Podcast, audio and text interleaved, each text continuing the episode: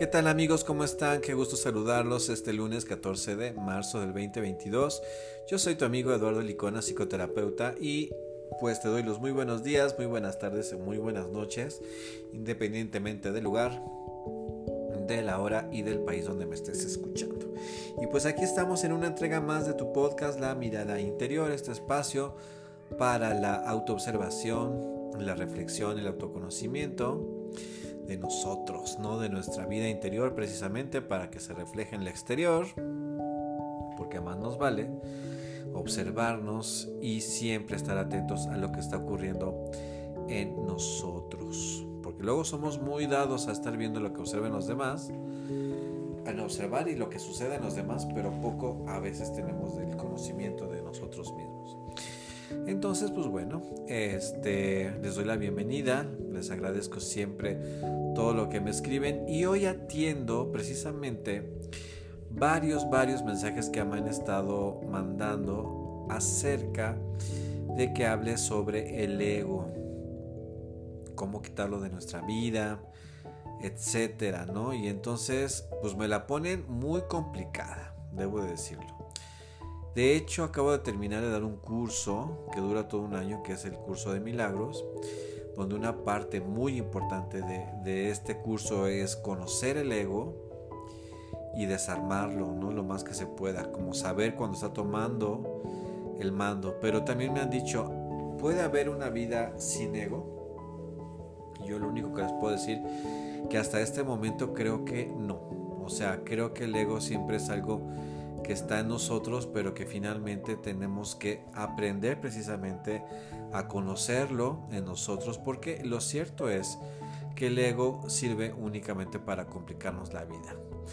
Muchos dicen que, tiene, que también puede tener algo positivo. Eh, yo la verdad que, he estudiado tanto el tema, eh, creo que los rasgos positivos de tener un ego grande o, o, ser esclavos del ego o dejar que el ego tome las riendas de la vida, siempre va a ser mínimas, mínimas y que su costo es muy alto, ¿no? Sin embargo, este, pues sí, o sea, la verdad es que a veces nos manejamos por etiqueta, nos manejamos por, por estar haciendo notar nuestros logros, eh, no sé, tan solo por ejemplo en la iniciativa privada, donde tienes que hacer mención de todos tus conocimientos y todos tus diplomas y de todo este rollo, bueno, es obvio que ahí sí te sirve.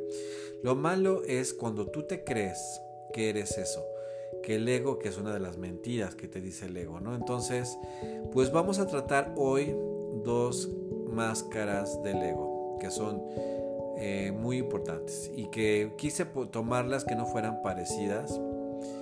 Eh, vamos, vamos a hablar de la máscara del ego que se pone del sabelo todo, que es una de las máscaras que más vemos por ahí. Y también vamos a hablar de la máscara de la víctima, porque el ego tiene muchas máscaras, ¿no? Y creo que hablando hoy, porque va a haber muchas entregas sobre el ego, este, finalmente a dónde tenemos que voltear a ver, ¿no? Y, sobre todo, cuando darnos cuenta que estamos, que este ego, el saberlo todo, la víctima, está tomando el control de nuestras vidas, o cuando estamos enfrente de una persona con un ego también grandote que despierta al, al, nuestro, ¿no? Y entonces cuando la, la famosa frase luchas de ego, a veces decimos muchas cosas no tenemos tanto la conciencia de lo que estamos diciendo. Pero el ego es algo que se forma con nosotros.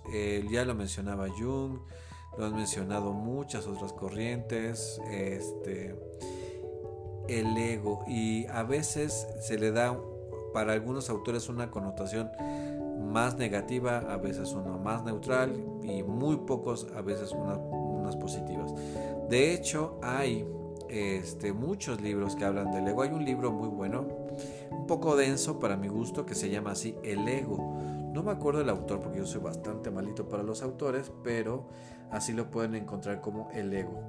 Para hablar en puntos eh, específicos, el ego es una entidad que vive en nosotros, que se va formando a partir de la niñez, que tiene que ver mucho con el yo, con el yo soy, con el que yo, con el yo tengo, con el que esto es mío, con mí, mío, ¿no? Mis, eh, todo cuando tú te empiezas a identificar y empiezas también a diferenciar a los otros. Porque al ego le encantan las etiquetas, le, encantan las distancias, le encanta hablar de mí, de ti, de yo, de tú.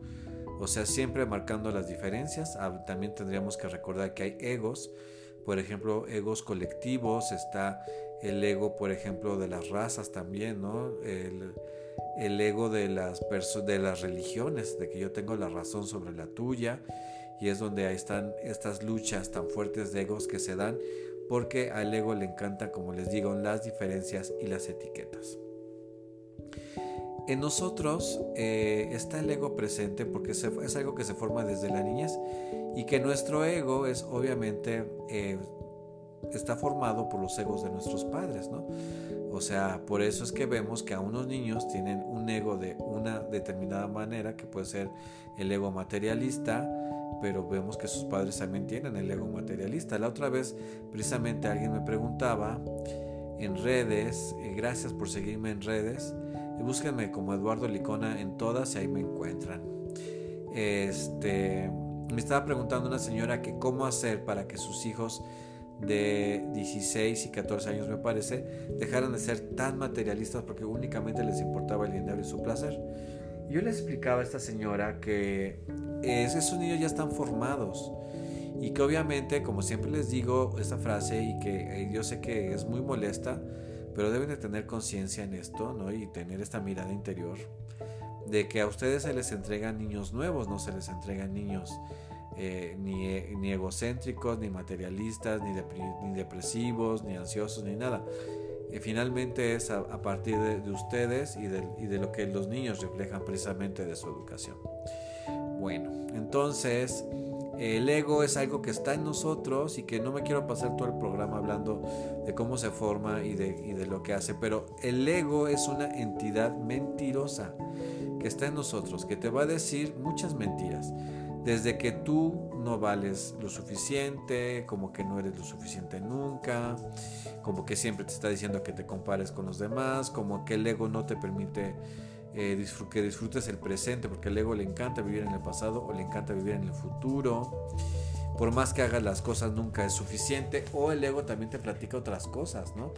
Que tú te mereces todo, que los demás te deberían de rendir pleitesía, que los demás te deben de dar un reconocimiento inmediato y sin, y sin cuestionarlo, ¿no?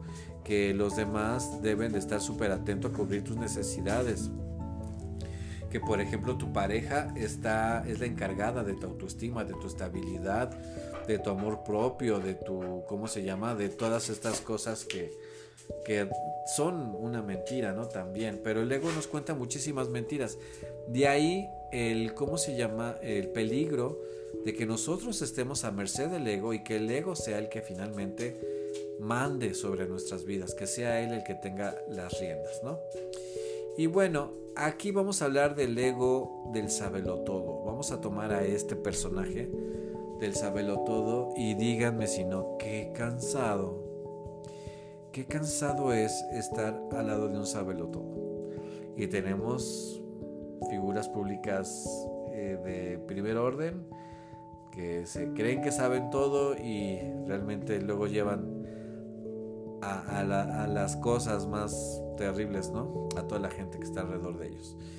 El ego del sabelo todo es este personaje que cuando llega a una mesa de desconocidos toma el micrófono. A este personaje del, del todo le encanta agarrar el micrófono y no lo suelta. La voz que le gusta escuchar es la suya, ¿no? Y entonces, si estás hablando de política, te va a dar una cátedra de política, si están hablando de deportes también, de religiones, de historia, de sexualidad, de, relaciones de pareja, de cocina, de vinos, de café, de restaurantes, de países, de todo este rollo, aunque no lo sepa. O sea, pero él tiene que destacar precisamente, y esa es su carta de presentación, de lo mucho que sabe.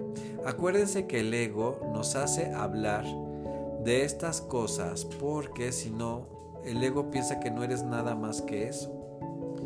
¿No? Precisamente. Fíjate que les voy a contar una anécdota. Que conocí unas personas que tienen un apellido, eh, digamos, diferente, no muy común en México. Y entonces en dos minutos, en dos minutos que tuve la oportunidad de hablar con estas personas, me dijeron que su apellido, no me acuerdo ni de dónde venían, la verdad que no le puse la más mínima atención. O sea, a esas cosas. O sea, realmente me dijeron que sus apellidos, me hablaron de sus profesiones, pero de verdad yo creo que, vamos a ser honestos, yo creo que fueron cuatro minutos, porque luego estar ahí dos minutos, no, como cuatro minutos hablé con esas personas y me dijeron que su apellido era distinto, que era de no me acuerdo qué país. Me dijeron que, este, ¿cómo se llama? ¿Cuáles eran sus títulos universitarios y sus posgrados? Eso también me lo dijeron. Y me dijeron, este, que eran dueños de tales y tales casas. Bueno. Entonces yo no los interrumpí, yo los escuché y supe que si estas personas no hablan de eso, sienten que no son nada es carta de representación, el decir yo soy, yo tengo, yo esto, yo el otro, o sea, es el ego de las posesiones, que también lo vamos a hablar más adelante, no en este capítulo, en otros capítulos eh, además, ¿no? En el ego del todo este personaje piensa que, este, que él es, él o ella es, son los conocimientos que tiene. Y entonces te hace eh, correcciones, habla de las cosas, toma el micrófono, te interrumpe, desde luego que sí, eh, le puedes dar un dato, así, ¿no? Estaba yo con un sabelo todo el otro día y estábamos hablando sobre las calorías, ¿no? Y, este, y me decía, no es que comer un plátano en la noche es más, es más perjudicial en la noche que en la mañana. Y entonces yo le decía, ¿por qué si al final un plato no tiene tantas calorías en la mañana o en la noche? Creo que no tiene nada que ver eso. Creo que tiene que ver con que si la, premisa sencilla de que si comes más de lo que gastas, pues obviamente vas a subir de peso. Y yo le quise hacer ver aquí, este humilde, ahora van a decir que yo estoy de egocéntrico, ¿verdad? Pero yo tengo una especialidad sobre nutrición, y entonces sé de lo que hablo. Y entonces yo le expliqué así de que no, mira, es que realmente un plátano es lo mismo en la mañana que en la noche. O sea, eso no tiene nada que ver. O sea, realmente tiene que ver si las calorías te alcanzan, ¿no? Etcétera. Y no, y no, y no, y no. Pero obviamente yo no le insistí mucho porque también estar con un sabelo todo, aparte de que es muy cansado, si, si tú te irritas a la hora de ver, a la, si tú te enojas y te enganchas con esta, con esta máscara del que, de lo que yo sé todo y sé más que tú, porque eso te lo tiene que demostrar. Se lo tiene que demostrar él mismo porque si no entra en ansiedad. Y su ego le pide que te lo demuestre y que lo haga patente y que lo exagere incluso, porque de esa manera calman su ansiedad. Y entonces ahí estás tú escuchando todo esto, pero flash informativo, si te enganchas, si te irritas, si te enojas, hay algo en ti, aquí sí tenemos que aplicar la ley del espejo, por eso es que un ego muy grandote puede despertar a otro y creo que todos hemos estado en una mesa, en, en, un, en un salón de clases, hemos estado, perdón, estoy un poquito reseco de la garganta ya a estas horas, con su permiso voy a tomar un poquito de agua. Porque nunca les he dicho que la mirada interior, los capítulos se graban en una sola toma. Me encanta esto porque siento que estoy platicando ustedes en la sala de en la, sala de mi casa, que es la de todos ustedes. Entonces, ni modo, si me da, si me tues, si, me da tos, y viene mi gatito y también habla al micrófono, Olivia, quien sea, bueno, esto es así porque se hace en vivo. Bueno, entonces les decía que el ego le pide a él que demuestre que tiene sus, sus conocimientos. Si se encuentra con otro ego grandote, lo que les estaba diciendo, que también sea un ego de saberlo todo, que sean dos egos del saberlo todo y se encuentren por muy mala suerte ahí en la misma mesa, bueno, ya va a ser cena show eso, ¿no? Porque entonces van a empezar los egos y el que yo sé más que tú y yo sé esto, yo sé el otro, yo sé aquí. Características del saberlo todo. Habla de todos los temas, sepa o no sepa. Se lee dos, tres, cuatro libros para poder demostrar fehacientemente lo que está diciendo. Este, se tiene un habla, con mucha propiedad, o sea, es muy muy muy ceremonioso para hablar, para decirte las cosas y bajita la mano si te, te te tontea, ¿no? O sea, le encanta eso, ¿no? Le encanta recibir la atención de esa manera, esa es su manera de, de tener la atención. Quiere demostrar que tiene la razón sobre todo, o sea, sobre las cosas. Si tú lo llegas a contradecir, si tú le puedes dar, le puedes decir que está equivocado y que tiene que tienes otros datos, ahora sí que yo tengo otros datos, va a, vas a ver una parte muy neurótica por parte de él, que puede ir desde un enojo franco, un enojo educado, hasta la agresión. Todas las caras las puedes saber cuando tú a un sabelo todo le contradices lo que está diciendo, le debates lo que está diciendo, entonces puedes ver una faceta que no te va a gustar mucho y este, pues bueno, es, ese es ese amigo, ese familiar, ese vecino, ese maestro, ese compañero de la escuela que siempre está interrumpiendo y que quiere tener la razón sobre todo y que tiene todos los conocimientos del mundo, es el ego del saberlo todo. Y vámonos a otro ego que ustedes van a decir, ¿cómo? ¿Cómo que la víctima, la, la persona que se siente víctima también tiene un ego grandote? Pero lo tiene enorme es la cara de la víctima, de la víctima, el ego de la víctima, ¿no? El que yo sufro, yo sufro por tu culpa. Todos son malos, todos están todos están en contra de mí. Yo soy la persona buena, todos tienen la culpa menos yo. Yo no puedo hacer nada por cambiar, porque como yo soy la víctima, yo sufro y el mundo es el culpable y el mundo está en contra de mí, ¿para qué cambio? si de todos modos todos los esfuerzos que haga no voy, no voy este, a lograr que se cambie nada. De hecho, este es un ego muy colectivo, ¿eh? un ego también muy del mexicano. El mexicano tiene el ego de la victimización bien grandote.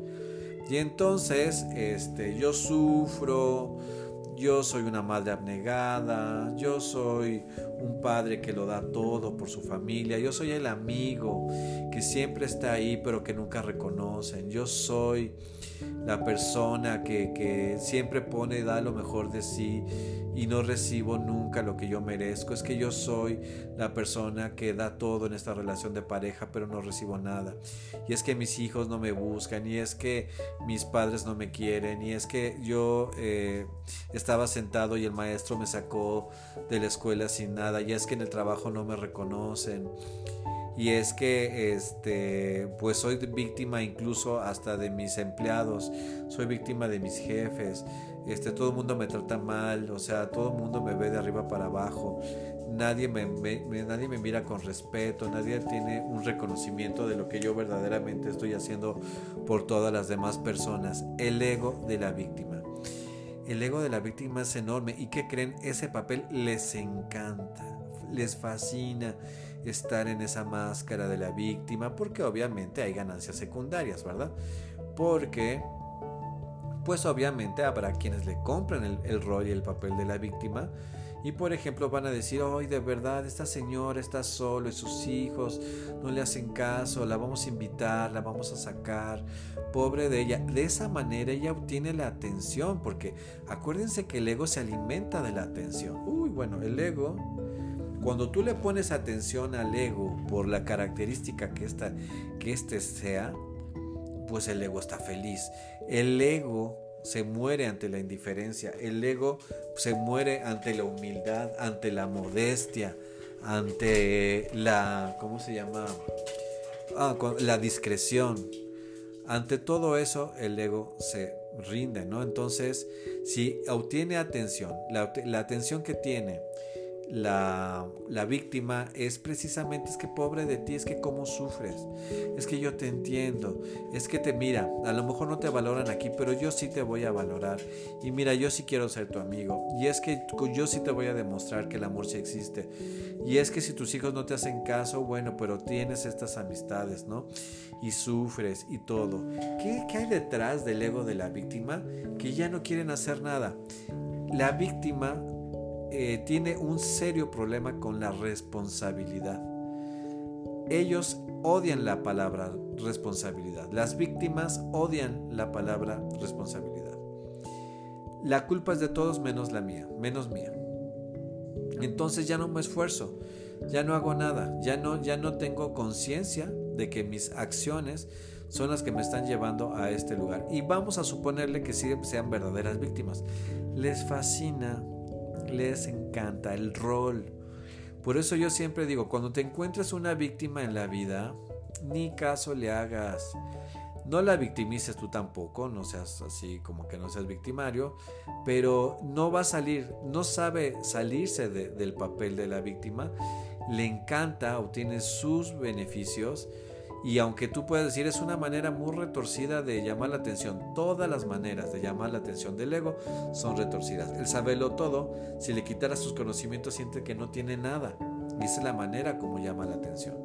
Y tiene sus discursos muy bien hechos. El saberlo todo sabe qué datos dar precisamente para causar la impresión que él quiere en el momento adecuado. Y la, la víctima sabe qué palabras decir, qué miradas hacer, qué posición corporal tener para que precisamente le creas que esa es una víctima y que entonces merece tu, este, pues no sé cómo podemos decirle, tu misericordia, tu entendimiento, tu lástima, lástima sobre todo.